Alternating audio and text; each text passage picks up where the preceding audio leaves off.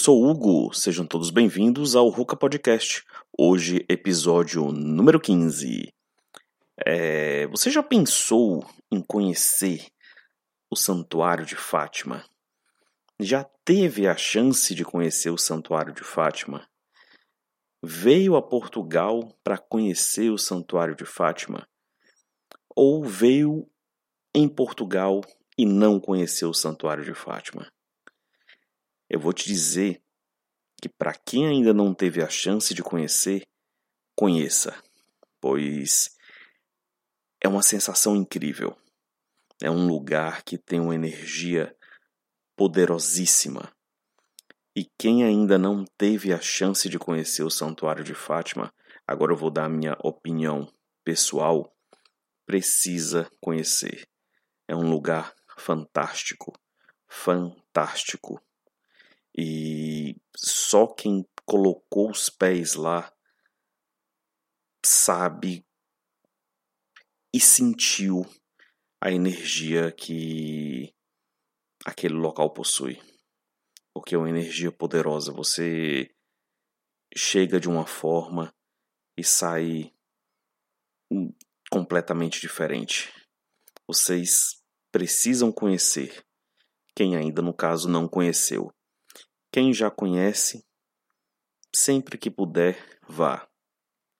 Quem não mora em Portugal e constantemente ou esporadicamente visita o país, sempre que puder, dá uma passadinha em Fátima.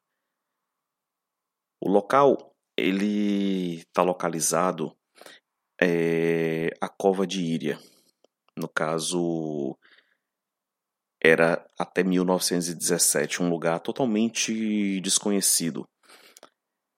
Esse local fica no Conselho de Ourém, na freguesia de Fátima.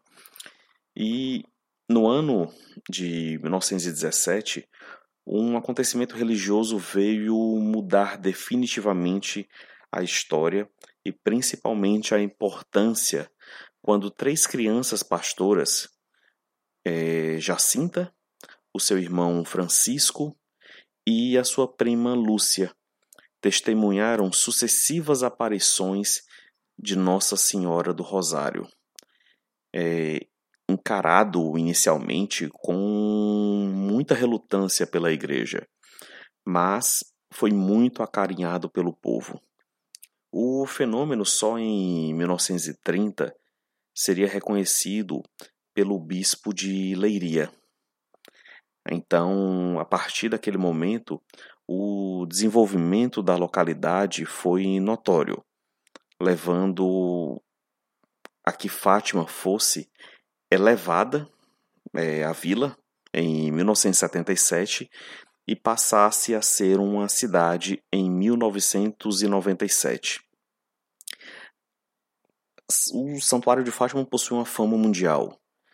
É, acentuou-se durante o principalmente ao papado de João Paulo II, assumido devoto de Nossa Senhora de Fátima, que em 1982 foi até a cidade em agradecimento por ter sobrevivido a um atentado um ano antes.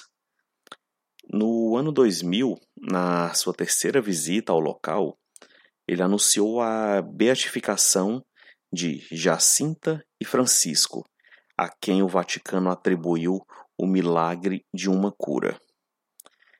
13 de maio foi a data da primeira aparição, seguida de outras no mesmo dia, nos meses seguintes até outubro. E, no caso, também marca as principais celebrações de Fátima. É, um dos momentos mais importantes é a procissão das velas, que ocorre na noite de 12 de maio, onde milhares de velas dos fiéis enchem a grandiosa praça do santuário, concedendo é, esse lugar um ambiente mágico de comunhão e muita devoção religiosa. Tão impressionante quanto a procissão é, do Adeus, que é no dia 13. Todos os meses, especialmente nos dias 12 e 13, milhares de peregrinos vão a Fátima guiados pela sua fé, Partindo de diversos pontos do país, muitos deles fazem esse percurso totalmente a pé, seguindo por estradas e caminhos rurais. Para facilitar as deslocações, foi identificado um conjunto de quatro caminhos de Fátima que foram sinalizados no terreno: o caminho do Tejo, o caminho do Norte, o caminho da Nazaré e o caminho do Mar, e podem facilmente ser guiados mesmo por quem não conhece a região. Mesmo quem não é crente, não fica indiferente quando está no santuário, primeiramente pela sua grandiosidade, pela espiritualidade que se sente, a grande energia que se manifesta e principalmente pelo simbolismo. Ao entrar no recinto das orações, vê-se num dos extremos a Basílica de Nossa Senhora do Rosário de Fátima, com a sua alta torre de 65 metros. Ao centro, o monumento ao Sagrado Coração de Jesus, e num dos lados fica a Capela das Aparições, precisamente onde Nossa Senhora pediu aos pastorinhos que construíssem uma capela.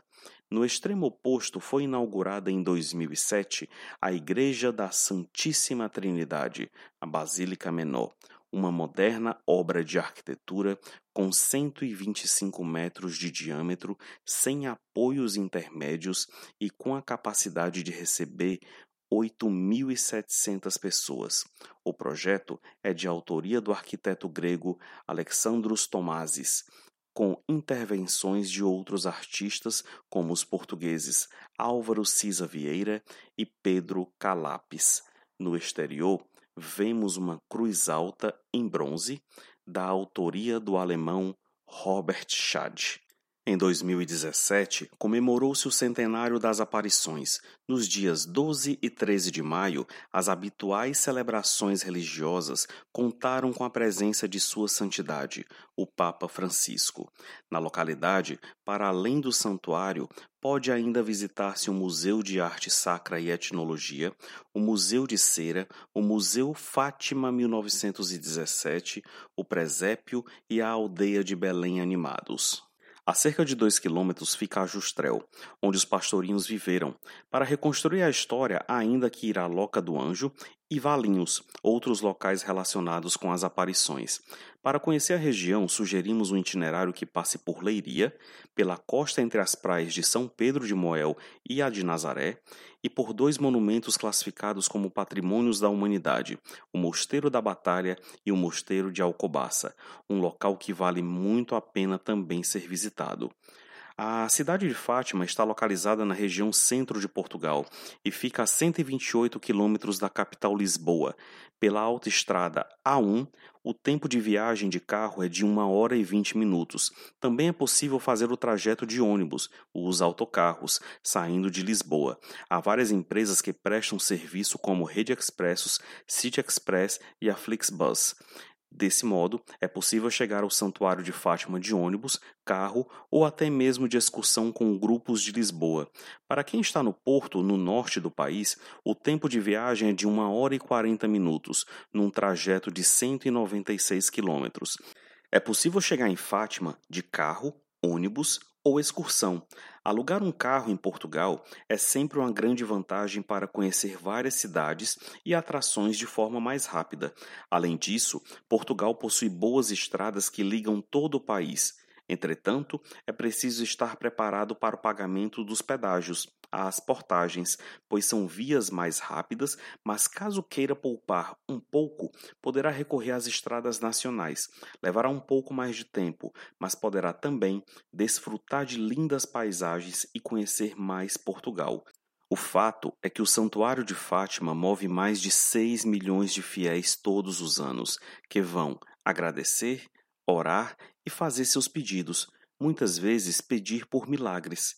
A entrada do Santuário de Fátima é totalmente gratuita, sendo pago apenas as lembranças, rosários, água benta e imagens de Fátima para levar de recordações. Existem pontos bem procurados dentro do santuário para visitações. Podemos citar a Capelinha das Aparições, o Santuário, a Basílica da Santíssima Trindade de Fátima, o Museu do Milagre de Fátima, a Casa dos Pastorinhos, em Fátima, a Via Sacra de Valinhos e a Loca do Anjo. Mas aí você pode se perguntar: mas Hugo, eu não vivo em Portugal, ou até mesmo eu vivo em Portugal, mas eu quero assistir tanto é, a missa quanto também as orações do terço. É possível? É possível sim. É possível assistir às missas do Santuário de Fátima ao vivo pelo site oficial e também pelo canal do YouTube. Lá você poderá conferir todos os horários das missas e também da oração do terço. No caso, caso queira fazer a visitação, o site é www.fatima.pt. Eu vou deixar também na descrição aqui do, do nosso episódio, caso você queira visitar e saber, conhecer um pouco mais sobre Fátima, também saber o horário das missas e também ver outras curiosidades. Então é isso, gente. Eu espero que tenham gostado desse episódio. Foi um episódio bem especial, como todos os outros, mas esse com um significado a mais por se tratar de Fátima. Espero que realmente tenham gostado. É, sigam a gente nas redes sociais. Como sempre, todas as quartas-feiras, às 21 horas de Portugal, a gente tem um novo episódio para vocês. Tá ok? Fiquem todos bem e até a próxima.